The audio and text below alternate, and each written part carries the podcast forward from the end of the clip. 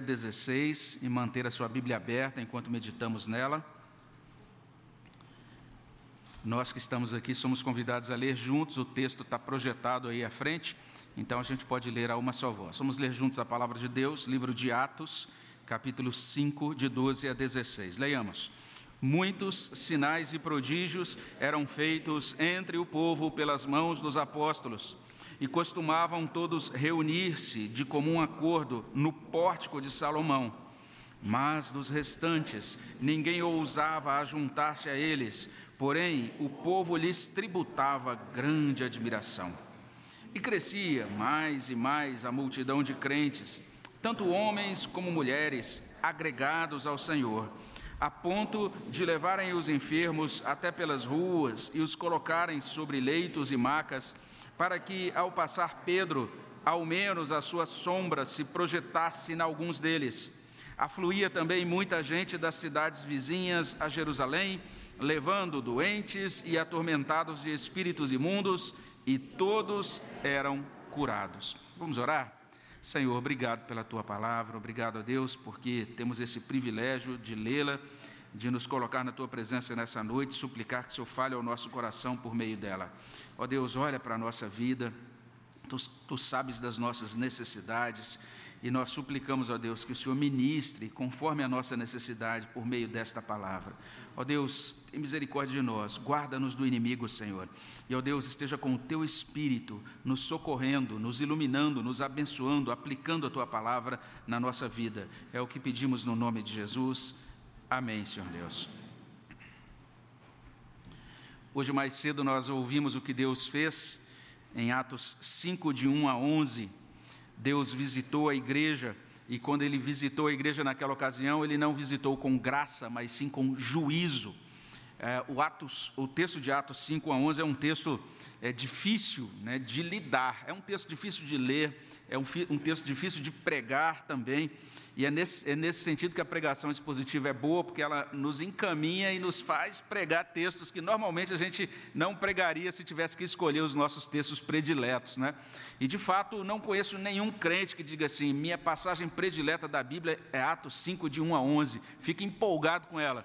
É um texto realmente de difícil absorção naquela ocasião, como nós lemos e vimos hoje de manhã, morreram Ananias e Safira, dois membros da igreja, um casal que abriu espaço para Satanás, que mentiu para Deus, mentiu para o povo de Deus e recebeu ali mesmo a sentença do Senhor. E por conta daquilo, a congregação foi tomada por medo e silêncio, e não apenas os crentes, mas até ah, os, os habitantes de Jerusalém, que eram judeus na sua maioria, e que já tinham essa concepção né, do Deus do Antigo Antigo Testamento, o Deus que deve ser temido, eles também foram tomados de temor naquela ocasião.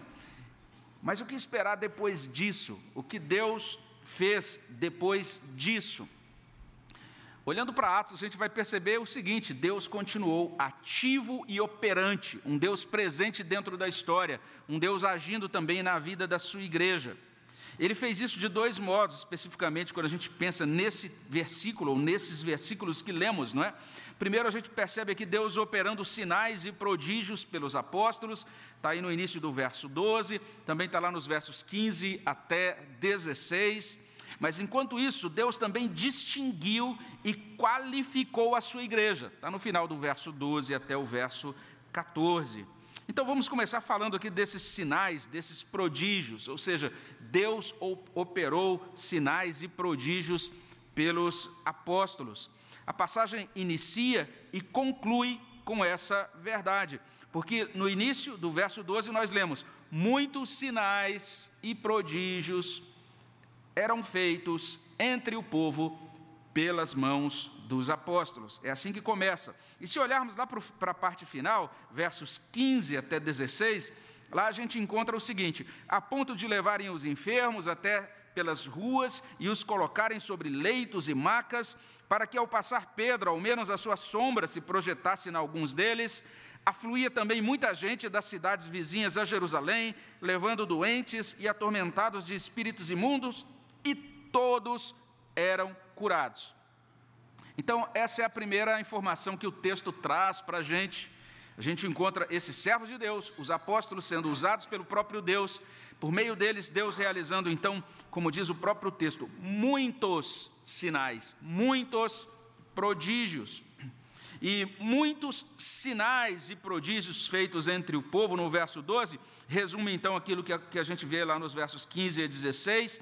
E essa observação, pelas mãos dos apóstolos, informa que aquelas maravilhas não eram realizadas por todos os crentes. Olha só que interessante. Pelo menos com base aqui em Atos capítulo 5, se a gente pensa na igreja de Atos, você não tem aquela igreja onde todo mundo tinha o dom de cura, e aí existia aquela, aquela grande profusão de curas assim, indiscriminadas, não. Os sinais eram realizados apenas pelas mãos dos apóstolos, pelo menos nesse primeiro momento a gente está vendo isso aqui, vai haver outros desdobramentos e outras, outras é, formas da gente encarar isso mais à frente. Mas isso, de certa maneira, aponta para aquele mandato apostólico que eles receberam do próprio Jesus Cristo no Evangelho de Lucas. Lucas capítulo 9, verso 1 traz o seguinte: Tendo Jesus convocado os doze, deu-lhes poder e autoridade sobre todos os demônios e para efetuarem curas. Cristo os convocou para isso, Cristo os chamou para essa finalidade. E agora eles estão simplesmente funcionando de acordo com aquele chamado de Cristo em Lucas capítulo 9, verso 1. Ao fazer isso, eles também estão demonstrando uma coisa que Paulo chamou de credenciais do apostolado, lá em 2 Coríntios capítulo 12, versículo 12. Lá a gente lê o seguinte: pois as credenciais do apostolado foram apresentadas no meio de vós com toda a persistência, por sinais, prodígios e poderes miraculosos. Então a gente tem uma boa base para entender ou para dizer que os apóstolos foram realmente é, agraciados com Deus de uma maneira muito singular para darem continuidade à obra de Jesus Cristo.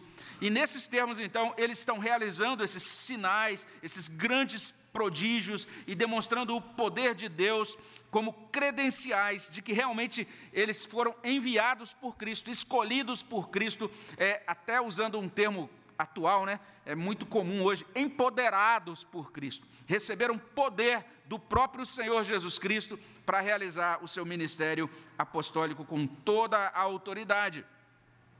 Mas a gente precisa entender também isso que está acontecendo como um desdobramento da profecia de Joel.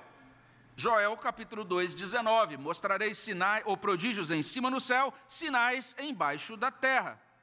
Então, de certa forma, é um desdobramento disso. A igreja está vivendo isso. É nesses termos que a gente vai ver no livro de Atos outras figuras, outras, outros personagens é, também é, que estão aí sendo usados por Deus nessa esfera dos prodígios, prodígios e sinais. Mas tudo isso é muito consonante com o ministério do próprio Jesus Cristo. Atos 2, 22. Pedro prega o sermão do Pentecostes dizendo o seguinte: Varões israelitas, atendeis a essas palavras: Jesus, o Nazareno, varão aprovado por Deus diante de vós com milagres, prodígios e sinais, os quais o próprio Deus realizou por intermédio dele. Ou seja, sinais e prodígios equivaliam a Deus operando dentro da história. Deus operando, Deus operou por meio de Jesus, esse varão designado por Deus. Deus agora está operando por meio dos apóstolos de Jesus, aqueles que foram designados pelo próprio Senhor. E os versos 15 e 16 dão uma dimensão desse agir de Deus naqueles dias. Porque a gente olha para, esses textos, para esse texto e percebe isso. Gente enferma, gente atormentada por espíritos imundos. Esse pessoal sendo trazido de todos os cantos de Jerusalém e também das cidades próximas a gente vê uma espécie de replicação ou de atualização daquilo que aconteceu no ministério do próprio Jesus Cristo. Porque quando Jesus entrava em determinadas cidades, já se é, formava uma multidão, e as pessoas, por onde ele passava, iam, iam trazendo os seus enfermos, e os evangelhos são cheios dessas referências a Jesus, libertando pessoas, expulsando demônios, purificando pessoas de espíritos imundos. O texto vai dizer que leitos e macas eram colocados à beira do, do caminho, da passagem, né? Eles simplesmente é, se informavam por onde Pedro vai passar. e se soubesse, ele vai passar por essa rua aqui, então já viam a posição do sol, já colocavam ali os leitos e as macas, e o texto diz que quando Pedro passava, a sombra dele produzia cura e libertação. Olha só que coisa impressionante, esses sinais e prodígios operados pelos apóstolos. Algo semelhante vai acontecer com Paulo, lá em Atos capítulo 19, versículo 12. Lá eles vão falar, inclusive, de lenços que eram trazidos e colocados ali, e o contato com eles já produzia cura e também libertação. Coisas impressionantes acontecendo nesse tempo. Agora, não podemos nos esquecer de uma coisa: tudo isso acontecia espontaneamente. Né? Não estou dizendo com isso que era algo impessoal. Tudo está acontecendo de acordo com o propósito, com a inteligência, com o modo de fazer as coisas do próprio Deus. Deus, esse ser todo-poderoso, está realizando todas essas obras. Mas acontece que essas coisas não eram planejadas pelos homens. A gente precisa compreender muito bem isso. Né? Por quê? Porque de vez em quando a gente encontra é, alguma igreja que diz mais ou menos o seguinte: olha, nós funcionamos aqui, nossa igreja é igual à igreja de Atos, hein, gente? E aí então nós vamos fazer a campanha de cura ou de libertação ou de coisas semelhantes. Não era isso que acontecia naquele tempo, percebamos bem isso. Os apóstolos não planejaram, os apóstolos não publicaram que no dia tal, hora tal, haveria o culto do poder da sombra, nada disso. O Espírito agiu poderosamente usando as vidas dos apóstolos. E o mais impressionante está aí no verso 16, lá no finalzinho. Todos eram curados, sem exceção. Não tinha esse negócio de dizer, você foi curado porque você não creu, ou então porque você tem um pecado escondido. Não, todo mundo era curado, perfeitamente, absolutamente. Eu não sei, não vi até hoje nenhuma igreja que replicasse exatamente isso aqui. Um negócio que todo mundo vai e todo mundo, sem exceção, é curado. Todos, todos, todos, com perfeição. Resumindo, Deus operou sinais e prodígios pelos apóstolos, uma grande obra de Deus. Essa é a primeira informação que a gente tem em Atos capítulo 5, de 12 até 16. Mas nós podemos dizer, em segundo lugar, que naquela ocasião, Deus distinguiu e qualificou a sua igreja. Como assim? O que, é isso? É exatamente aqui que muitos se perdem quando leem o livro de Atos, quando estudam esse livro. Porque muitos ficam perplexos diante dos sinais, diante desses prodígios, ficam deslumbrados com essas curas, com esses exorcismos e deixam de verificar o centro da mensagem das narrativas em Atos. A gente vai tentar compreender isso um pouco visualmente, né? E eu preparei aqui algumas imagens. Vamos ver se a gente consegue verificar aí a primeira imagem. É uma imagem mostrando apenas a estrutura do texto. Vamos ver se a gente consegue mostrar. É, não sei se todo mundo está conseguindo ver aí, é, aí com detalhes, não é? Mas basicamente o que a gente tem aí é a passagem, Atos 5, de 12 a 16. Se você der uma olhadinha para esta passagem, você vai perceber, como eu disse, verso 12, começa falando sobre o que? Sinais e prodígios. O final, 15 e 16, termina falando sobre o que? Sinais e prodígios. Lá em 15 e 16 a gente encontra as palavras enfermos, doentes, atormentados de espíritos imundos, todos curados. Então, a grande ênfase no início e no fim do texto: sinais e prodígios, sinais e prodígios, sinais e prodígios. Então, sinais e prodígios são importantes, têm o seu lugar, mas eles não constituem o núcleo da passagem. A gente pode até dizer o seguinte: sinais e prodígios estão nas bordas dessa narrativa. E pode até parecer esquisito dizer isso, mas sinais e prodígios estavam nas bordas do ministério da igreja em Atos.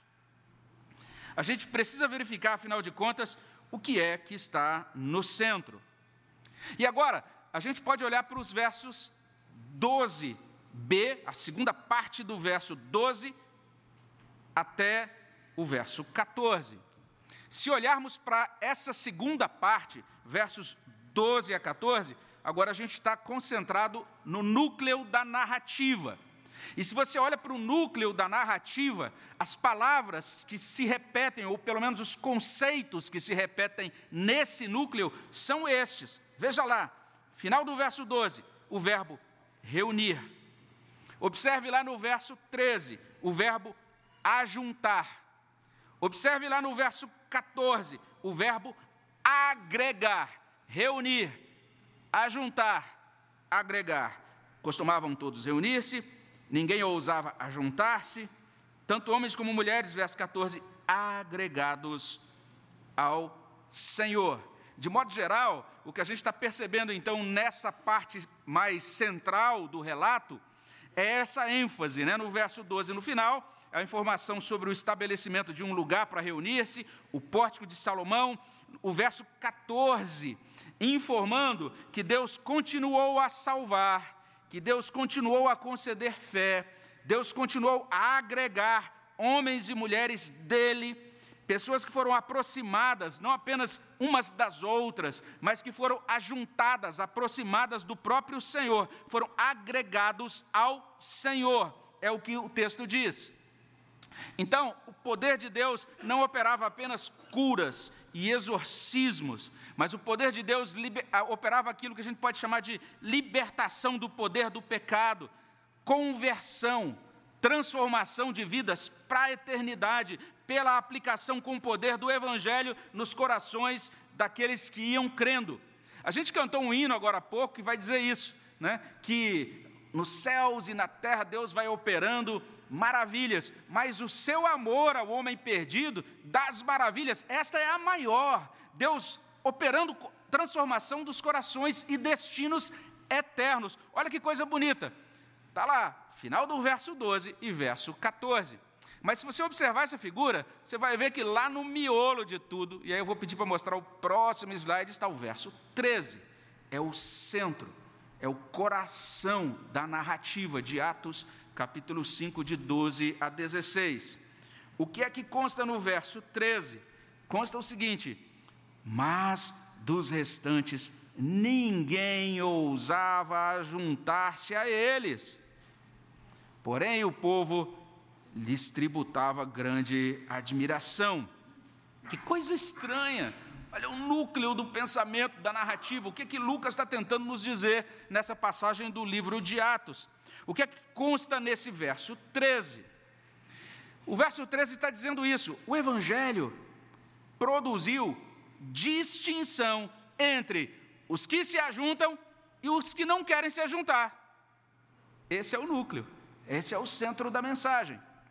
Perceba como isso aconteceu também no ministério de Jesus. Ele entrava num vilarejo, grande multidão, Entrava numa casa, às vezes a casa se enchia e abriam lá a parte de cima da casa, e descia uma pessoa para ele curar. Ele ia para determinada cidade e muita gente levava a ele os seus enfermos para serem curados. Teve até uma ocasião que ele curou dez leprosos de uma só vez. Mas você vai perceber que dentre aqueles dez, só um voltou para agradecer. Dentre todas as pessoas que ele libertou, ou curou, ou abençoou de diferentes maneiras, Algumas se juntaram a ele, outras não se juntaram a ele, apesar de verem quem ele era, de experimentarem inclusive o seu poder de cura, de libertação. Atos está dizendo o seguinte: o Evangelho de Deus demarca uma linha divisora. O Evangelho de Deus coloca, de um lado, os que não ousam ajuntar-se a eles. Olha só, um estudioso chamado Garland, ele diz o seguinte: os covardes não ousam se associar de modo muito próximo à igreja. Esquivam-se de qualquer compromisso que possa colocar em risco a sua segurança. Aqueles que se juntam à igreja estão dispostos a arriscar tudo e a tomar a sua cruz e seguir Jesus, mais um desdobramento do Evangelho de Lucas. Lucas, capítulo 14, 27, traz assim: Qualquer que não tomar a sua cruz e vier após mim não pode ser meu discípulo. Em outras palavras, Atos 5,13 está nos alertando para esse fato, está informando que Deus, naquele momento, naquela mesma hora em que lá na borda ele estava curando e operando expulsão de demônios, lá no núcleo ele estava operando esse esclarecimento, esse convencimento sobre o custo real do discipulado. O que significa de fato você ser um cristão e caminhar com Deus nesse mundo? Significa que a igreja de Atos tinha as portas abertas, mas ela não era escancarada a todos. No sentido de que ela dizia: pense bem antes de se tornar membro, pense bem antes de caminhar conosco. Aquela crença abraçada pela igreja não era, em primeiro lugar, aprovada pelas autoridades de Jerusalém. Você quer abraçar essa crença? Vai sofrer perseguição dos líderes políticos. Isso não é novidade. Isso que a gente hoje tem tanto medo, era uma realidade. Era o início da caminhada com Cristo na igreja de Atos. Olha, nós já fomos proibidos. A gente vai ver que isso aqui vai se desdobrar em mais perseguição. E além da perseguição, vamos dizer assim, das, dos fatores externos, que eram assustadores, mas tinha algo que era muito intimidador também. Aquela crença, não apenas ela não parecia segura porque não era aprovada pelas autoridades, mas ela não parecia segura pelo fato de que Deus, que era invocado por eles, não podia ser dominado. Deus não podia ser enquadrado conforme o capricho ou mesmo a liturgia dos homens ou da igreja. O Deus invocado por aquela igreja era indomável, livre, onipotente, soberano. Deus que estava agindo entre os crentes, curando, libertando, salvando, mas também matando. Vocês viram que Deus é esse? Todo mundo fala, meu Deus, ou sei lá, não sei se eles podiam dizer isso, mas eles pensavam, é, eu, será que eu vou me juntar a isso? Olha, olha o que Deus está fazendo lá. Duas pessoas na hora do ofertório mudaram lá a informação sobre o valor do preço de um terreno. Um Deus tremendo que não podia ser ludibriado, um Deus que atrai, mas ao mesmo tempo dá medo, que gera temor. Como eu disse, uma linha foi traçada. Quem desenhou a linha? O próprio Deus. Ele desenhou essa linha lá em Gênesis 3,15, quando ele disse: Porém, inimizade entre ti, entre a serpente e o descendente da mulher, entre a descendência da mulher e agora a linhagem da serpente. Existe uma linhagem da aliança. Olha a linhagem da aliança aí no verso 14. A multidão de crentes crescia mais e mais linhagem da aliança. Mas olha aí no verso 13.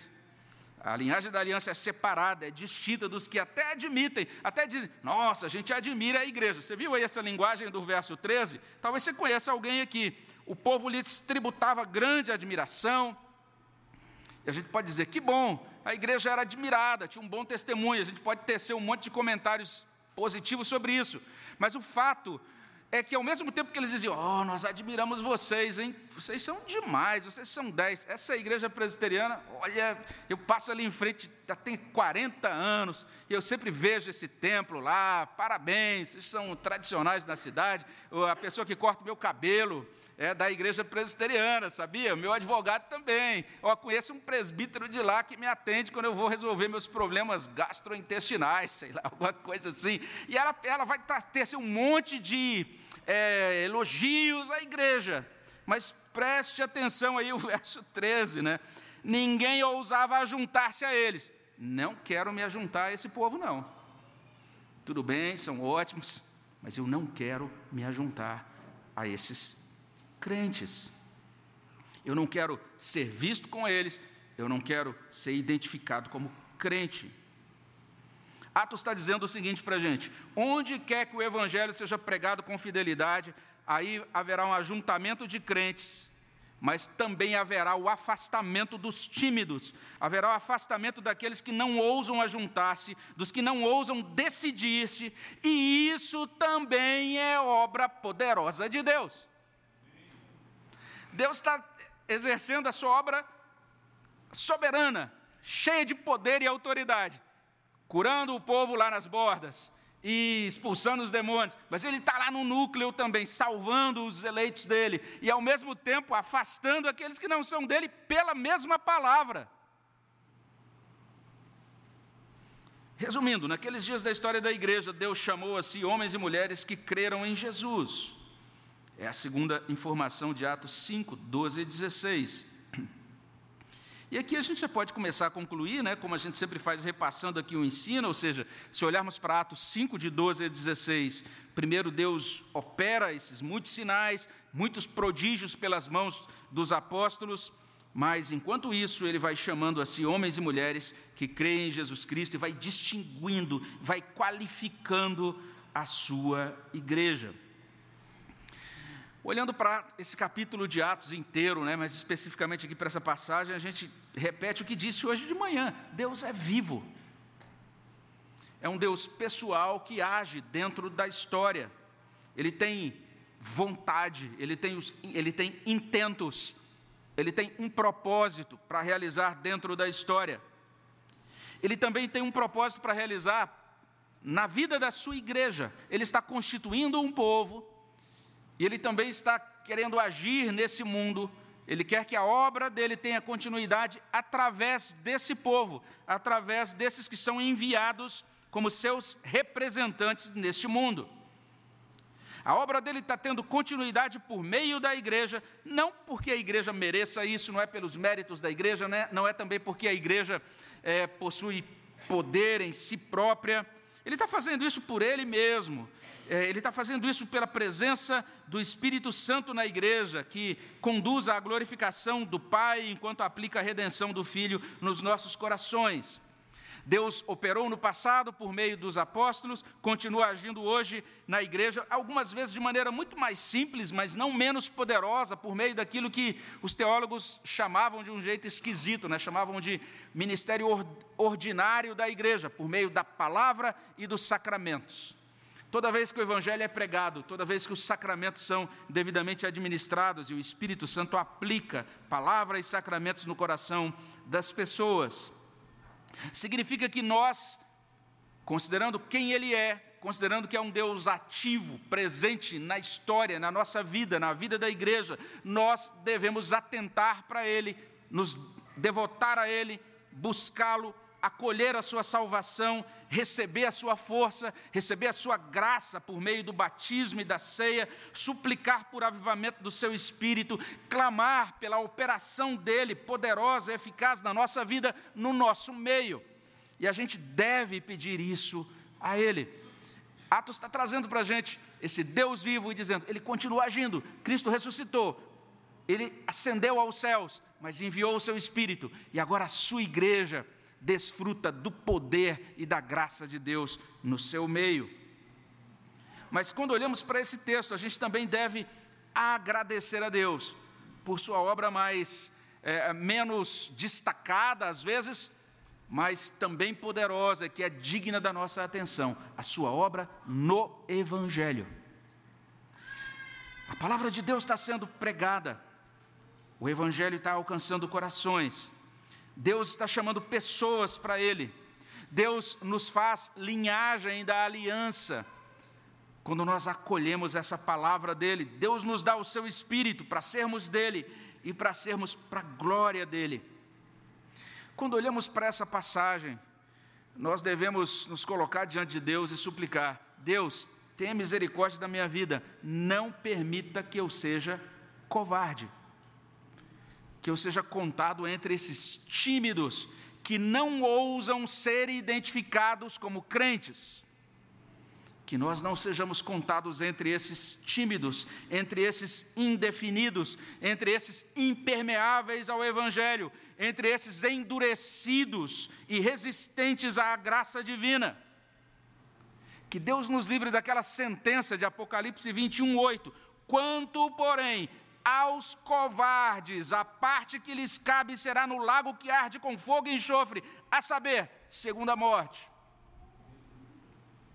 E que nós tenhamos a coragem de dizer que pertencemos ao povo de Deus, que pertencemos a Jesus Cristo, que nós possamos afirmar com sinceridade de alma: somos teu povo, a tua igreja, a, a tua luz brilha sobre nós, o mesmo corpo, um só Espírito, um Senhor e Rei e que depois de admitir essa participação nele, depois de admitir que pertencemos a ele, que nós possamos de fato participar da mesa dele com consciências purificadas no seu sangue. Vamos orar por isso, vamos pedir a graça dele sobre nós. Abençoa, Senhor, nossos corações e derrama a tua bênção para que possamos participar da tua mesa nesta noite. Venha, ó Deus, encaminhar os nossos corações para o desfrute da tua graça, por meio também do sacramento. É o que pedimos no nome de Jesus. Amém.